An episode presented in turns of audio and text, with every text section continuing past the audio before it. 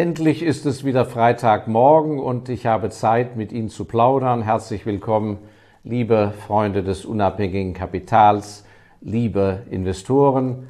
Heute ähm, möchte ich ein kleine, eine kleine E-Mail aufgreifen, die mir ein junger Mann vor einiger Zeit äh, zugeschickt hat und daraus vielleicht doch einen Gedankengang in Gang bringen, ähm, der vielleicht uns etwas bringen kann. Ja, und da schreibt ähm, ein Mensch, wie heißt der? Der Herr Bader. Herr Bader schreibt mir mit dem Betreff Frage zum Reichtum. Es geht also um das Geld, es geht um Reichtum, es geht um Vorbilder, äh, Idole und so weiter und was man damit anfangen soll. Da schreibt er, Guten Morgen, Herr Elsässer, ich bin jüngst wieder an der Côte d'Azur gewesen, wo ich inmitten des Festivals in Cannes von ungeheurem Luxus umgeben war. Unwillkürlich frage ich mich, woher stammt das Geld für eine verschwenderische Lebensführung, die sich in Yachten, Immobilien, Sportwagen, Gastronomie, Mode usw. So zeigt?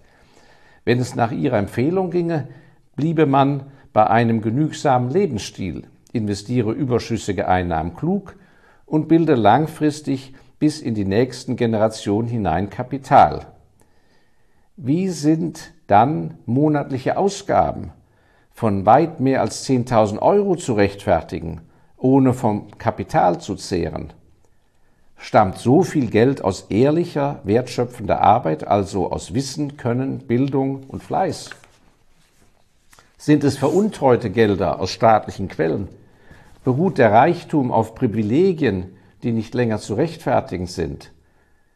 Gibt es Statistiken hierzu? Für eine Aufklärung dieser Fragen, die sich in meinen Augen vielfach auf leistungslose Einkommen beziehen, wäre ich Ihnen dankbar.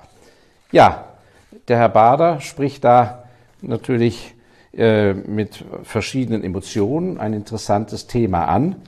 Und ähm, vielleicht will ich dazu Folgendes sagen.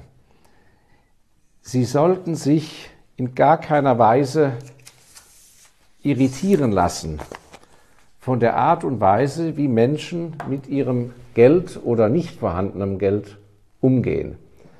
Wichtig ist vor allem, dass Sie, wenn Sie auf Menschen stoßen, wo Sie sagen, mein Gott, die beneide ich, was man natürlich nicht tun sollte, ähm, man sollte nicht andere Lebenswege beurteilen von außen, weil wie es hinter den Kulissen aussieht, kann ja ein Außenstehender überhaupt nicht beurteilen. Ja. Aber äh, es kommt ja vor, dass man sagt, Donnerwetter, so wie der oder die möchte ich, würde ich auch gerne sein. Das ist ein Vorbild, ein Idol und es ist ja auch gut, wenn man jung ist, dass man Vorbilder hat oder Mentoren und so weiter. Nur müssen sie gründlich überprüfen, wie ist denn da der Sachverhalt.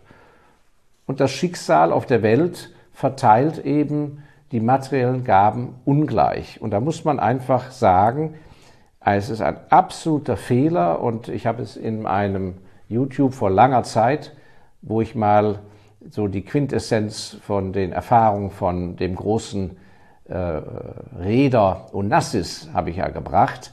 Und der sagte eins, man darf, egal wie arm man ist und wie ehrgeizig man ist, man darf die Reichen und Superreichen nicht bewundern. Ja, in gar keinem Fall darf man die bewundern, sondern man muss entweder sagen, mit denen habe ich nichts zu tun, oder aber ich schaffe es genauso da hoch. So, aber dazu muss man seinen eigenen Weg gehen. Und woran soll man sich orientieren und was muss man klar analysieren? Erstens lassen Sie sich, wie gesagt, überhaupt nicht blenden. Es ist einfach so, die Welt ist voller Leute, die ein Riesenrad drehen, die viel Umsatz machen mit Geld, rein, raus und so weiter, die sind mal eine Zeit lang ganz oben und dann sind sie wieder weg. Warum? Weil sie alle nicht mit echtem, wahren Eigenkapital arbeiten. Die haben einfach Zugang zu vielen Geldern und nutzen das. Aber eine richtige Substanz haben sie nicht.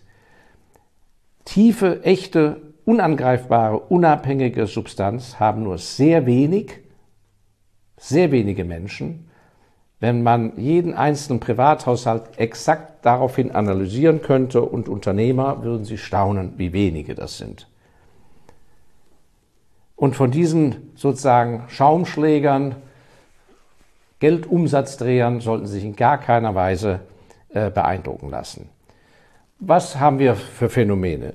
Wir haben natürlich Glückspilze, es gibt Lottogewinner, es gibt natürlich auch Großerben, die auf einen Schlag zu einem Haufen Geld kommen. Aber die Frage ist natürlich immer, wie lange werden die dieses Geld bewahren können? Reicht es bis ans Lebensende? Reicht es über zwei Generationen, drei Generationen? Und die alte Regel ist ja in der Tat so, dass fast immer schon in der dritten Generation ein Abbau im Vermögen gilt.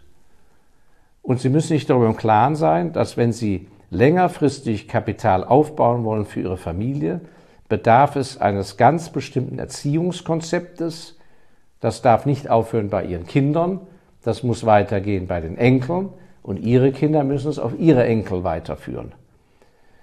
Und die großen Unternehmerfamilien, die wenigen in Deutschland, die schon in der siebten, sechsten, achten, zehnten Generation immer noch in Familienkontrolle oder Besitz äh, bedeutende Vermögenswerte halten und pflegen und vermehren, haben im Ursprung sehr häufig, deshalb erklärt das, warum die über die dritte, vierte Generation gekommen sind, häufig ein, eine religiöse Verankerung, sehr häufig äh, eine, eine sektiererische äh, Glaubensrichtung, wo der starke, die starke Verankerung im Glauben schon gewisse Lebenshaltungskonzepte vorgegeben hat und praktisch eine Normalerziehung gar nicht äh, sozusagen nötig war, um diesen Aspekt abzudecken.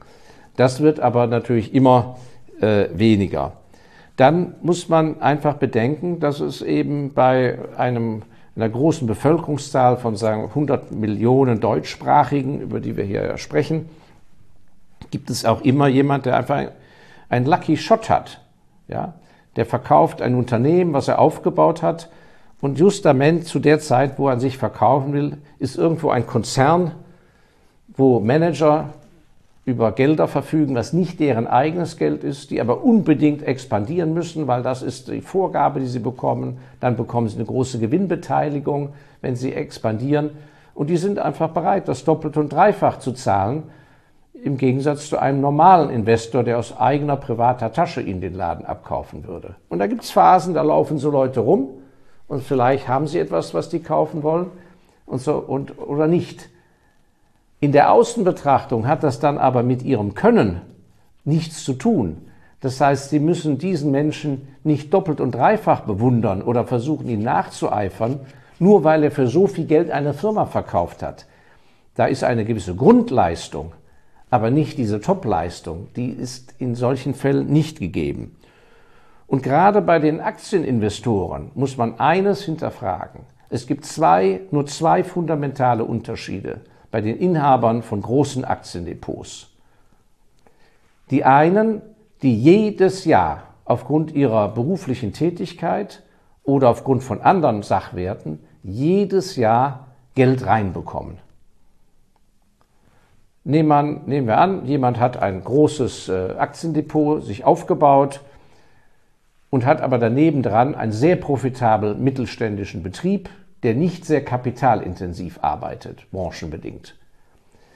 Dann, wenn er den Laden hochprofitabel betreibt, ich kenne so Beispiele, ich war bei einem im Familienbeirat über elf Jahre lang, da kamen jedes Jahr viele Millionen nach Steuern netto auf den Tisch und die konnten jedes Jahr wieder neu in die Börse investiert werden, in das Aktiendepot.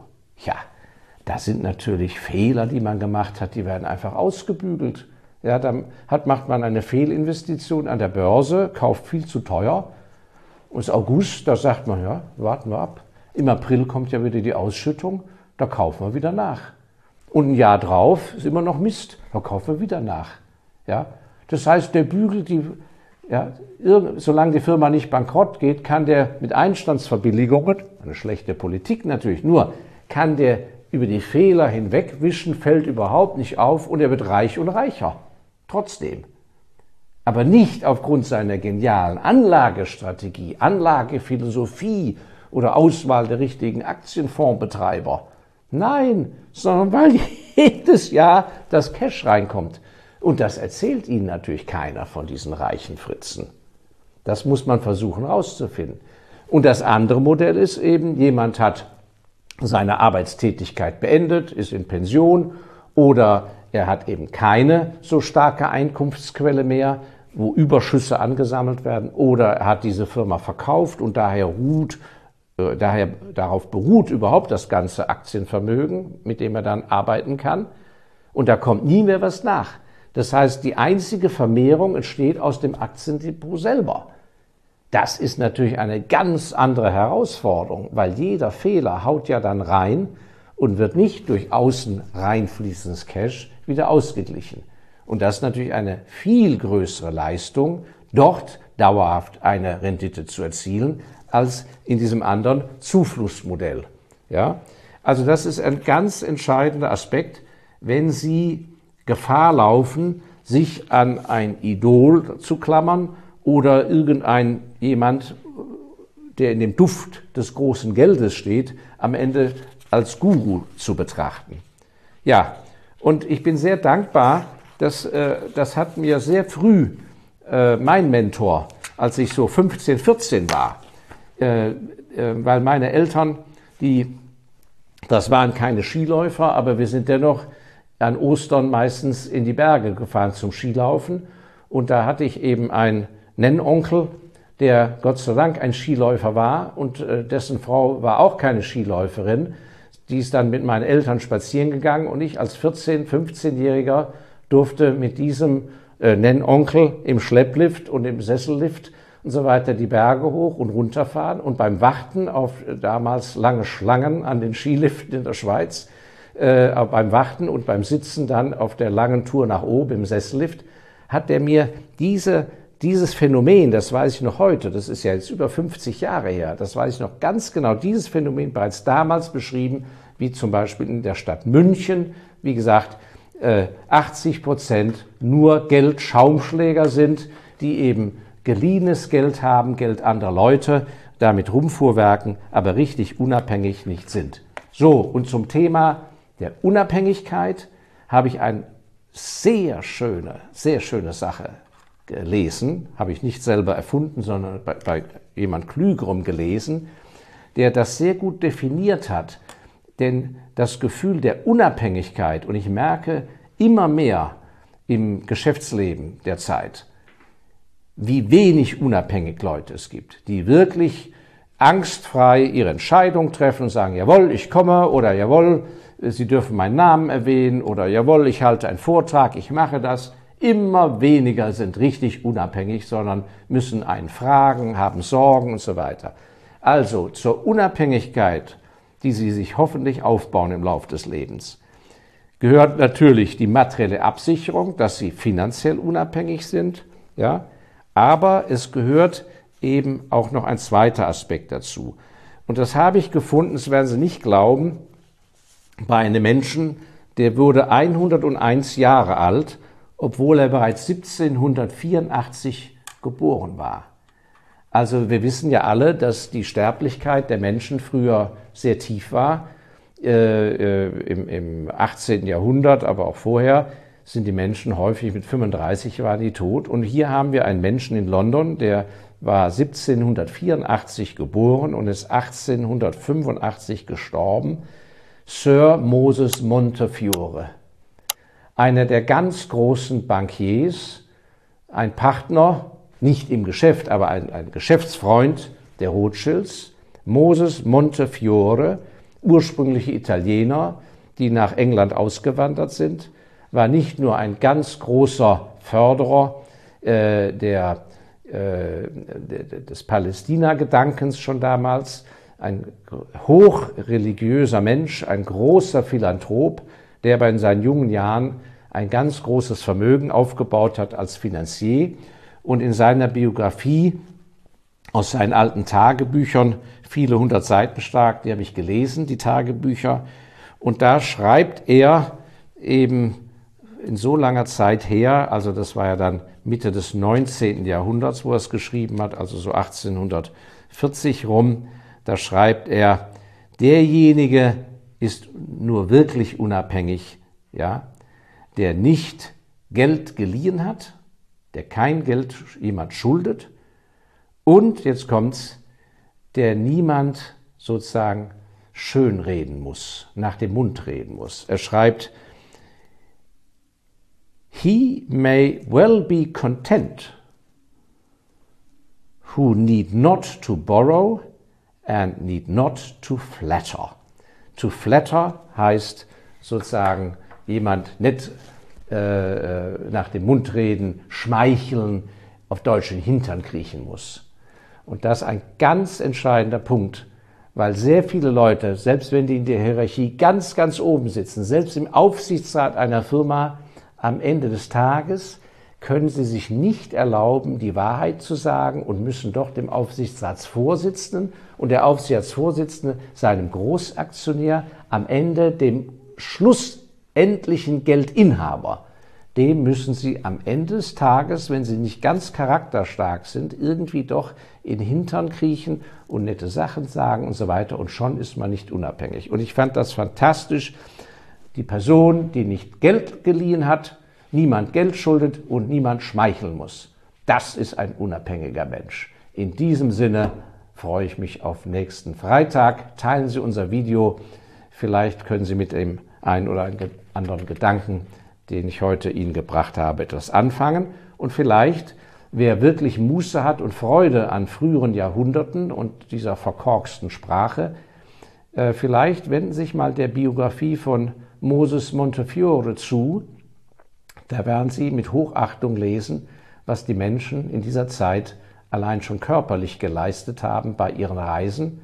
Dieser Mann ist mit 90 Jahren äh, noch äh, 1870 äh, strapaziös äh, nach äh, Palästina gereist, fünfmal mit 70 und 80 Jahren nach Russland zu den orthodoxen Gemeinden. Ein wirkliches Vorbild, ein toller Mensch, Moses Montefiore. Vielen Dank, ich freue mich auf nächsten Freitag.